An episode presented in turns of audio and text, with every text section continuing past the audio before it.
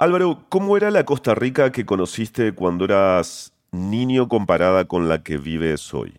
Era bastante diferente, era mucho más eh, relajada. Álvaro Murillo es periodista. Soy papá, tengo 44 años y vivo en San José, en una zona medio rural, medio urbana, como a media hora de San José hacia el norte.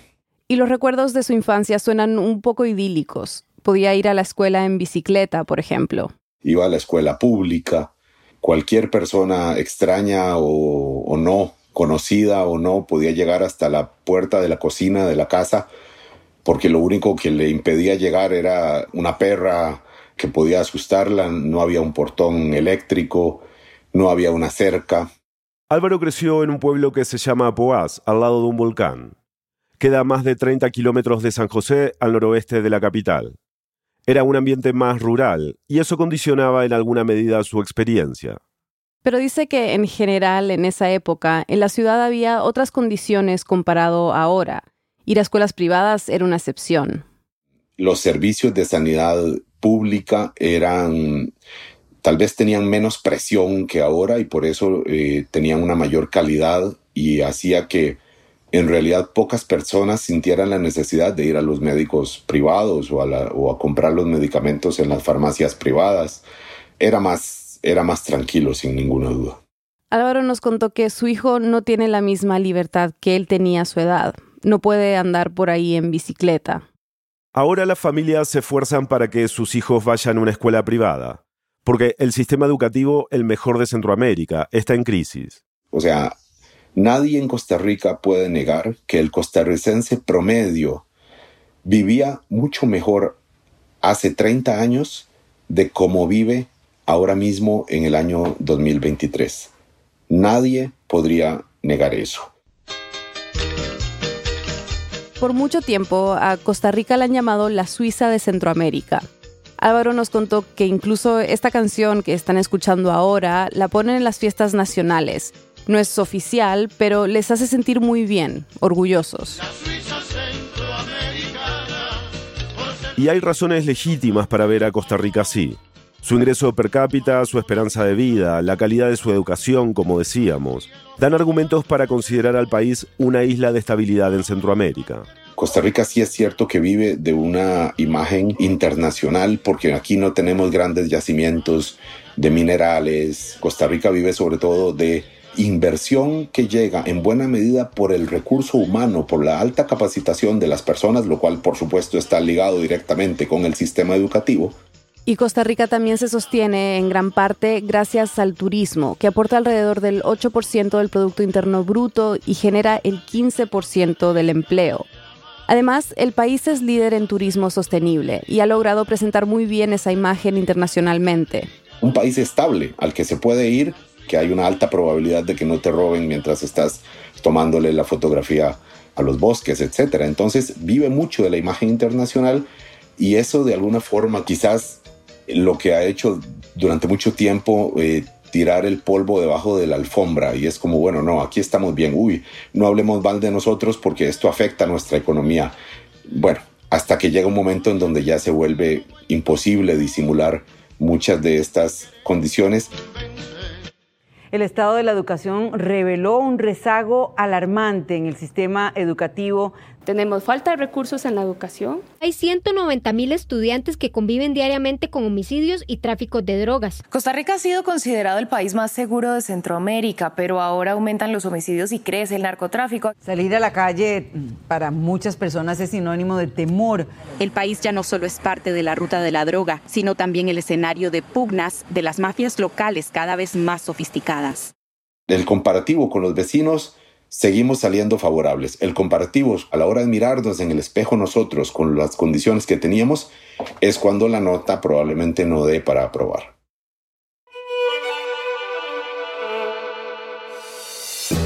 Bienvenidos a El Hilo, un podcast de Radio Ambulante Estudios. Soy Eliezer Budasov.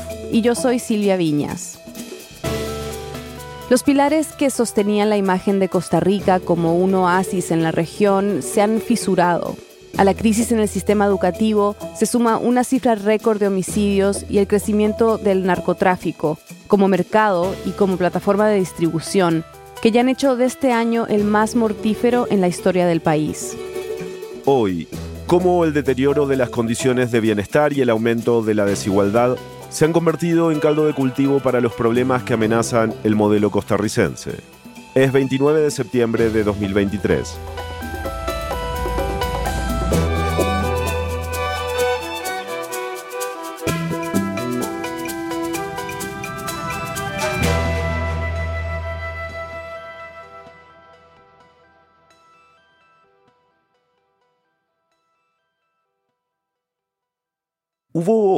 Algún punto de quiebre, un momento en el que identifiques, digamos, como el inicio del proceso de deterioro?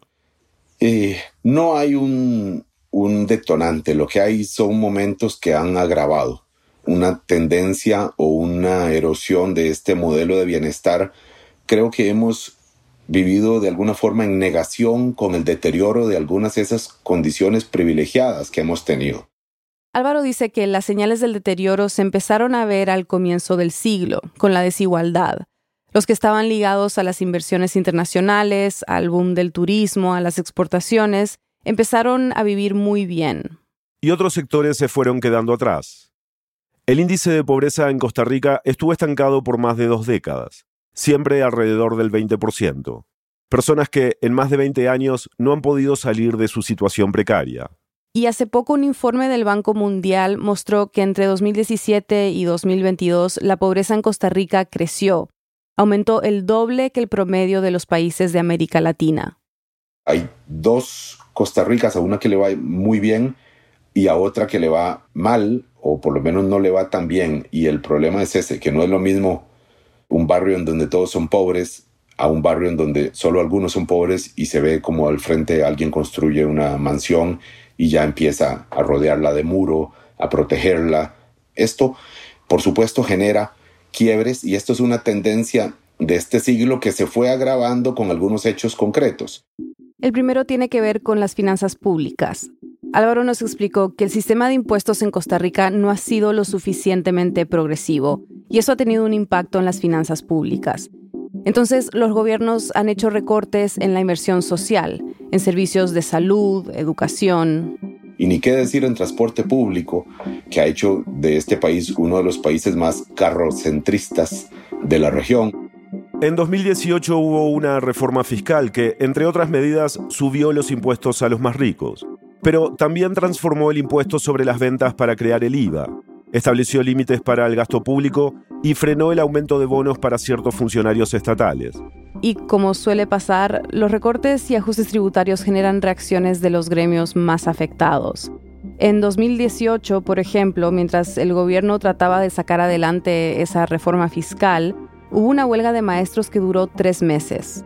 Fue muy larga.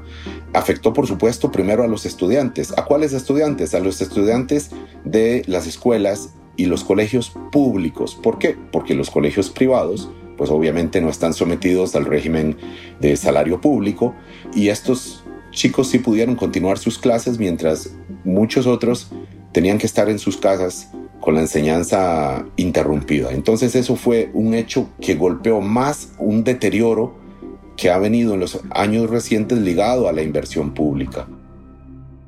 Y luego, algo que no es exclusivo de Costa Rica, por supuesto, pero que tiene repercusiones sí particulares, que fue la pandemia. Costa Rica tuvo uno de los cierres de escuelas más largos de Centroamérica.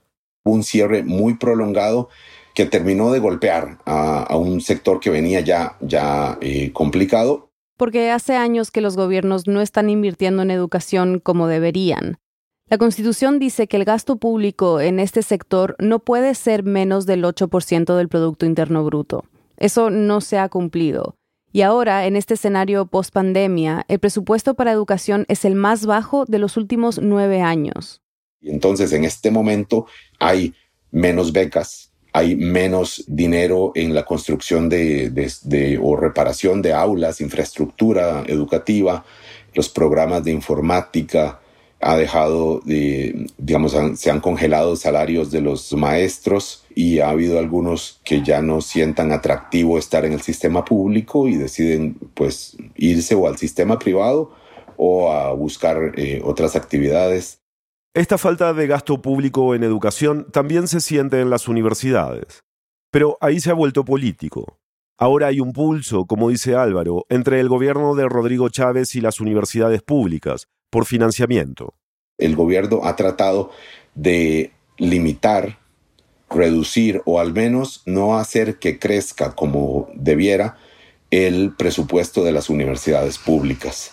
Y obviamente esto tiene, digamos, un componente político quizás, pero incluso con el gobierno, digamos, tratando de decirle a las universidades qué tipo de carreras debería dar, carreras que se supone que conectan más con las nuevas economías o con la tecnología. Y esto, por supuesto, pues, insisto, genera un, pulso, pero sobre todo esta confrontación está basada en cuánto el Estado le transfiere a las universidades públicas. Se acaba de presentar un informe anual que plantea un diagnóstico bastante crítico sobre la educación en Costa Rica. ¿Cuáles son para vos los principales problemas que marca este informe? Bueno, el principal problema es que ya no dice que hay un alto riesgo de caer en una crisis del sistema educativo. Lo que dice es que ya estamos en esa crisis no es un peligro de perder terreno, de perder condiciones, no, ya hay condiciones educativas que nos han devuelto a 10 eh, años tal vez en el proceso de desarrollo educativo que ha traído Costa Rica y la pregunta es ahora si nos vamos a poner de acuerdo como país para buscar soluciones y recuperarnos, pero ya estamos en el hoyo la crisis se ve en que hay niños de cuarto grado de escuela, o sea que tienen unos 10 años, que les cuesta leer un texto con fluidez, o de 7 que no pueden identificar sílabas sencillas. Hay muchachos que se gradúan del colegio, o de lo que llaman aquí bachillerato, la secundaria, que llegan a la universidad con dos o tres años de rezago en el conocimiento básico, matemático, de pensamiento lógico, o incluso de pensamiento lógico expresado en el razonamiento a la hora de escribir un ensayo. Yo he sido profesor también en la universidad y por momentos es frustrante, incluso siendo profesor en alguna carrera que tiene un corte que exige que lleguen los mejores estudiantes ahí y aún así uno siente a veces que no está evaluando trabajos escritos por jóvenes adultos, sino por chicos que están todavía en la secundaria o empezando la secundaria por adolescentes quizás. Según el informe, solo una de cada dos escuelas ofrece el currículum completo en horario regular. Y menciona la falta de inversión de la que venimos hablando. Dice que Costa Rica va en la dirección contraria a las recomendaciones internacionales sobre financiar la educación luego de la pandemia. Álvaro ha visto que una de las consecuencias de esta crisis es que las familias de clase media están haciendo muchos sacrificios para que sus hijos puedan ir a colegios privados. La educación pública se va quedando para el resto, los que por muchos sacrificios que hagan simplemente no les da para pagar un colegio privado. Esto por supuesto crea una brecha creciente de desigualdad y hay un riesgo de que se repita la generación perdida que ya hubo con la crisis de los años 80. Álvaro se refiere a la crisis económica que pegó a América Latina en los 80. La inversión en la educación se desplomó en Costa Rica y las cifras de pobreza se dispararon. Casi el 70% de los estudiantes tuvieron que dejar la escuela para poder trabajar y ayudar a sus familias. Después de que el país sufrió la crisis de los años 80 y mejoró su sistema educativo, trató de, incluso ampliar con la educación preescolar, dándole mayores capacidades a los, niños desde edad temprana y otros programas, ha habido un retroceso y hay un riesgo de que se genere una, una nueva generación perdida que tenga efectos, por supuesto, eh, a largo y mediano plazo. La deserción escolar ya ha vuelto a ser un problema. En junio, el Ministerio de Educación Pública dijo que el primer semestre del año se perdieron 22.000 estudiantes. Álvaro, ¿te sorprendieron los principales hallazgos de este informe? Para nada, ser. Yo creo que ni a mí nos, me sorprendió, ni a la mayoría de las personas, ni, ni, digamos del ciudadano común o de las personas involucradas con la educación. A nadie le sorprende. Lo que nos sorprende, y, tiene que ver con, esto que le decía de, de esta imagen de Costa Rica, es verlo escrito en la pizarra y ver esta portada tan gráfica de este informe escribiendo estado de la educación, que lo hicieron por supuesto a propósito, escribiendo educación sin la tilde y con la S.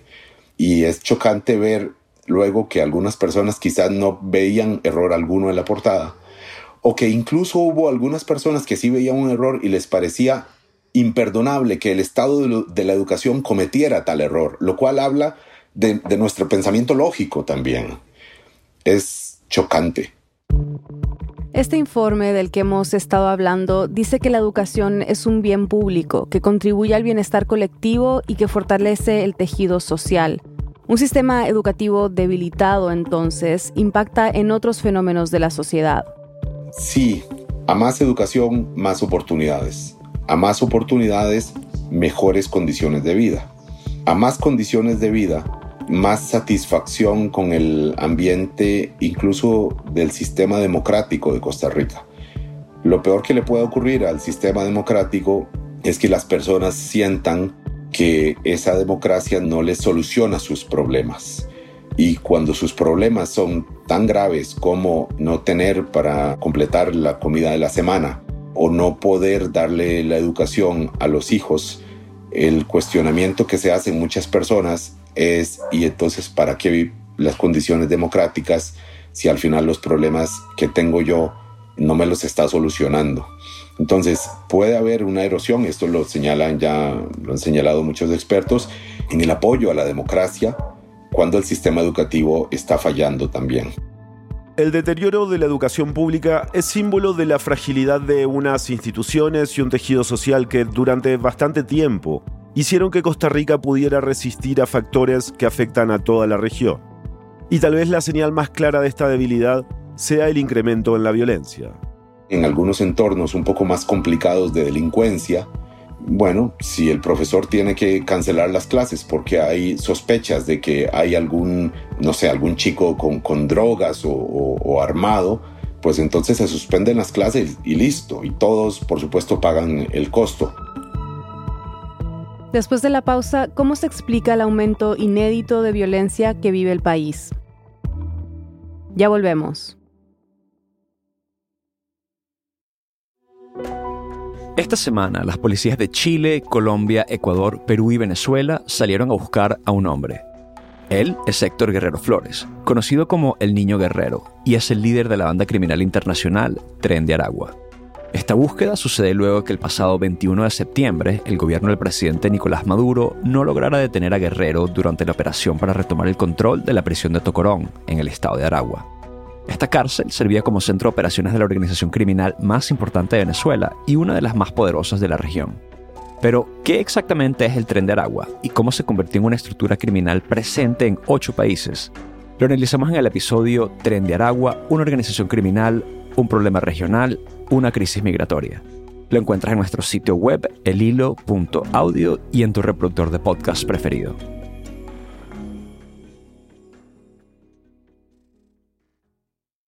Estamos de vuelta en el hilo. Tú ya hablabas de un deterioro del presupuesto, ¿no? Que afecta a la, a la, educación pública. Me preguntaba si la violencia también afecta a los centros educativos. Por supuesto que los afecta. Primero, el solo hecho de que en una escuela los chicos en su hora del recreo escuchen una balacera o un tiroteo y las maestras tengan que suspender el recreo y decirle a los chicos, entren pronto a los salones de clase, esto ya es una, por supuesto, un, perjuicio importante, más allá de que en la escuela no vaya a pasar algo. Pero ha habido ya algunas escuelas, y esas sí fueron noticia. En las aulas de las escuelas costarricenses, además de sumar y leer, también se aprende a protegerse de las balas. Las maestras de repente consideraron necesario enseñarle a los chicos cómo actuar en alguna situación de un tiroteo, qué hacer. No sé francamente cuáles son los consejos que le dieron, pero ya, ya, ya es un tema con los chicos, con los pequeños.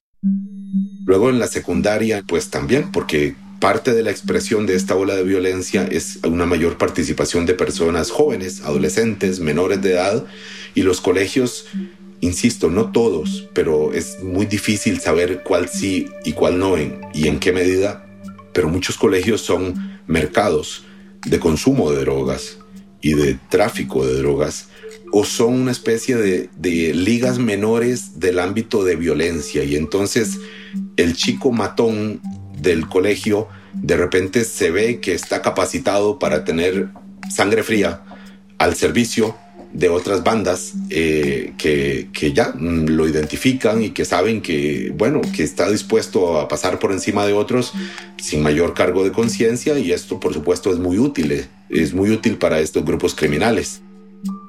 Álvaro nos explicó que por todo esto, los colegios en los sectores con mayores índices de crímenes están dándole más prioridad a mantener un ambiente tranquilo que a enseñar historias, ciencias, matemáticas. Ya lo importante es asegurarse que los estudiantes, mm, bueno, primero que el colegio no se permee por las bandas criminales y segundo que los estudiantes se mantengan en el colegio, que no se vayan, porque si se van al colegio es altamente probable que se vayan a ligar de alguna medida a algunas de estas bandas o que se vayan a buscar trabajos precarios y esto por supuesto que no, no, le, conviene, no le conviene a nadie.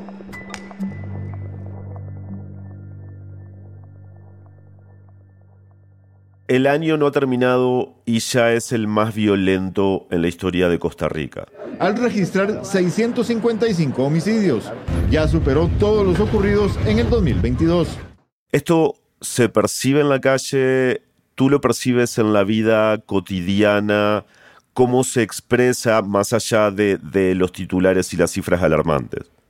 Los hábitos de vida de las personas han cambiado eh, y están en función de esas noticias porque más allá de que el barrio donde viva una persona sea peligroso o no, es si le genera miedo o no. Y al final, obviamente las noticias, que todas son ciertas sobre esta ola de violencia, tienen un efecto mayor que es el temor de las personas. Entonces ahora están tomando medidas que van a sonar familiares para los que viven en países con este mismo problema. Evitan salir de noche, no dejan que sus hijos adolescentes anden en bicicleta cuando ya está oscuro, como lo hacía Álvaro con sus amigos solo una generación atrás. Y ahora mismo no es algo que yo me pudiera permitir con mi hijo mayor adolescente. Si sale, pero en situaciones controladas, dónde va a estar, en qué va a viajar, con quiénes. Los que pueden se mudan a sitios más seguros. Digamos, en barrios eh, privados, en residenciales, los que pueden, insisto, que no es la mayoría, y los que no pueden vivir en barrios privados dediquen una buena parte de su dinero a proteger su casa y le pongan un portón metálico, un alambre de púas o de navajas que se llaman, cámaras de seguridad. Entonces, dedicar parte del presupuesto a la seguridad de su hogar. Eso es un cambio mayor. El gran miedo es ser una víctima colateral de las peleas entre bandas. Y es un temor que tiene fundamentos. Los datos muestran que este tipo de homicidios se han multiplicado y ya es algo que se siente cercano. Ya en el parque de mi pueblo hace unas, un par de semanas, tres semanas, mataron a una persona en un pueblo que es bastante tranquilo, a las seis y media de la tarde o siete. Y esto hace que muchas personas digan, bueno, yo mejor no voy a ir al parque porque de repente hay un tiroteo y quedo yo en el momento equivocado en el lugar equivocado. ¿Cómo se explica este incremento de la violencia? Y, si tiene que ver, porque recién lo mencionabas, si ocurre en lugares específicos o sobre todo ocurre en algunos lugares determinados del país.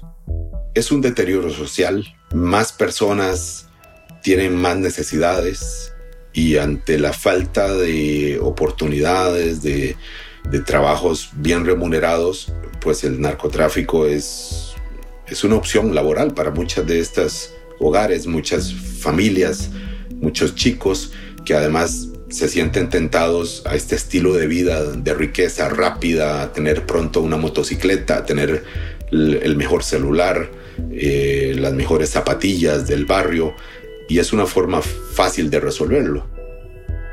Hay una explicación social para esta violencia, pero también es importante considerar las razones internacionales, específicamente el crecimiento en el mercado de drogas. Costa Rica está en el camino de Colombia hasta Estados Unidos y hasta Europa, porque por los puertos de Costa Rica ha salido mucha cocaína hacia Europa y entonces Costa Rica es al mismo tiempo, ha sido bodega, ahora es mercado y es plataforma de distribución del narcotráfico internacional. Tú dices, Costa Rica ha pasado de ser bodega a país de tránsito a mercado, digamos, ¿no? Y el mercado está ligado, me imagino, a la gran afluencia turística también que hay en el país, ¿no?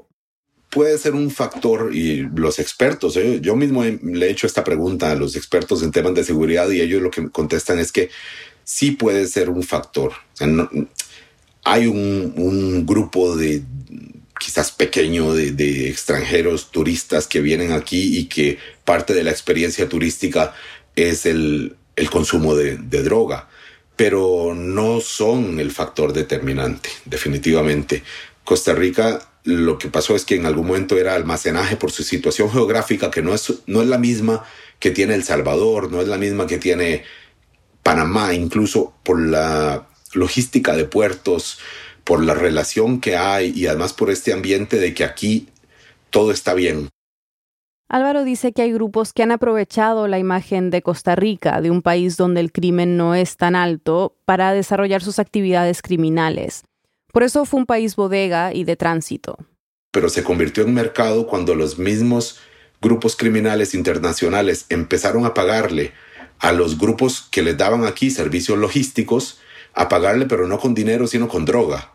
Y claro, entonces estos grupos que hacen con esta droga, pues venderla para traducirla a, dinero. ¿Dónde la venden? Si son grupos locales, pues la venden aquí en Costa Rica. Y entonces cada vez más hay, digamos, la idea de que Costa Rica se ha convertido también en un mercado de droga. A pesar de esta, como de esta necesidad de decir aquí todo está bien para que no afecte a, a una actividad como el turismo, el gobierno reconoce esta situación, hay, hay una aceptación de este nuevo escenario. Con mucha dificultad, los gobiernos, porque esta situación de seguridad ya venía, eh, los gobiernos han, han, reconocido esto como crisis, aunque el gobierno actual, el presidente Chávez, hubo un momento en que dijo que... No es una situación nueva como han querido hacer ver alguien o algunos que ustedes conocen, incluyendo medios de prensa específicos, que lo quieren ver, hacer ver como una crisis. Dijo que en realidad la crisis la estaban queriendo hacer ver los medios de comunicación con un afán de afectar la imagen del país o afectar quizás a su propio gobierno, a la imagen de su, de su administración. Es inaceptable, pero ha sido un problema crónico. Y por lo tanto hay que actuar de manera diferente al final con los hechos ha reconocido que hay una crisis. ¿Por qué? Porque cambió a toda la cúpula eh, del Ministerio de Seguridad y el actual ministro de Seguridad lo ha reconocido sin miramientos y no solo dice que sí hay una crisis, sino que hay una crisis severa que vive Costa Rica, que nunca la había visto y que él, que había sido también ministro de Seguridad hace 10 años, nota conductas eh, violentas y patrones de este combate entre bandas narcotraficantes que no se veían hace solamente 10 años y que él las asocia a prácticas importadas de, de carteles eh, mexicanos, sobre todo. El tipo de violencia y la forma como, como disputan sus territorios, hay una influencia ahí de los grupos internacionales. Álvaro, los que venimos de países de América Latina que tienen profundas crisis cíclicas, cuando hay crisis importante, siempre hay un nivel importante también de conflicto social, pero una cierta tranquilidad, una cierta costumbre a ya hemos pasado por situaciones así. Cuando eres de un país que durante mucho tiempo estuvo acostumbrado a, cierta estabilidad y a ser un, un cierto oasis, una excepción en medio de una región tan convulsa, me pregunto cómo se vive este deterioro, digamos, ¿no? Cómo, cómo se vive un poco la ruptura de la imagen que tenía el país de sí mismo y cómo se piensa el futuro. Se ve como si hubiera alternativas, se ve, digamos, alguna esperanza. ¿Está todo centrado en la lucha política? ¿Cómo lo ves? Sí hay un mayor pesimismo y un temor a perder el país que teníamos. Y esto lo han preguntado las encuestas, cuál es un, temor de la población y es a perder aquella Costa Rica, cuando no es la población diciendo, bueno, es que ya la perdimos y ahora la pregunta es, ¿cómo no terminamos de perderla o cómo podemos hacer para recuperar algo de eso que perdimos, que tiene que ver con la educación y lo que planteábamos? Ya hay una pérdida y es cómo recuperarse. Esto es muy subjetivo, por supuesto, y el optimismo y el pesimismo es muy abstracto y depende del momento. Sí hay una expresión política de esto. Que también va a sonar familiar para muchos. La población está cada vez más desencantada con los partidos tradicionales en Costa Rica. Rodrigo Chávez, el actual presidente, llegó al poder como un outsider del sistema político, pese a haber sido ministro de Hacienda por seis meses. Entonces, la expresión política es indudable con el cuestionamiento a, bueno, es que esos fueron los partidos tradicionales que nos gobernaron en los últimos 20 años, rompieron las condiciones que tenía Costa Rica eh, en otro momento con las que yo crecí existe esta idea de que esta Costa Rica es diferente ya. Pero Costa Rica es un país, y esto es muy subjetivo, Costa Rica es un país, sí, quizás pacífico, pero sobre todo pasivo en relación con otras sociedades y ciertamente no hemos tenido rompimientos de la estabilidad por muchas décadas y ese deterioro ha sido como progresivo, eh, ha sido poco a poco se fue calentando el agua, pero ha habido, no ha habido choques. Quizás el mayor choque que hemos vivido fue la pandemia. Entonces esto hace que quizás muchas personas de Costa Rica crean o creamos, porque depende del momento, que todavía hay condiciones para resistir este deterioro o para recuperarnos y volver a tener algunas condiciones que en otros momentos eran más coincidentes con la imagen de Suiza centroamericana.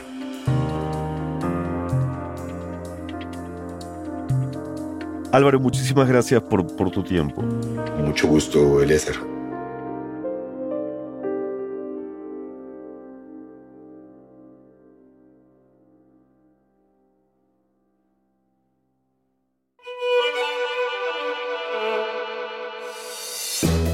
Este episodio fue producido por Nausica Palomeque y por mí. Lo editó Eliezer. Bruno Celsa hizo la verificación de datos.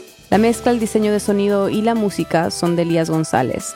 El resto del equipo de El Hilo incluye a Daniela Cruzat, Mariana Zúñiga, Analía Llorente, Samantha Proaño, Paola Leán, Juan David Naranjo Navarro, Elsa Liliana Ulloa, Natalia Ramírez y Desire Yepes. Carolina Guerrero es la CEO de Radio Ambulante Studios. Nuestro tema musical lo compuso Pauchi Sasaki. El Hilo es un podcast de Radio Ambulante Estudios. Si valoras el periodismo independiente y riguroso sobre América Latina, te invitamos a unirte a nuestras membresías. Al donar estarás contribuyendo directamente a que el hilo siga reportando sobre nuestra región. Visita elhilo.audio barra apóyanos. También puedes seguirnos en redes sociales, recomendar nuestros episodios y suscribirte al boletín de correo. Gracias por escuchar.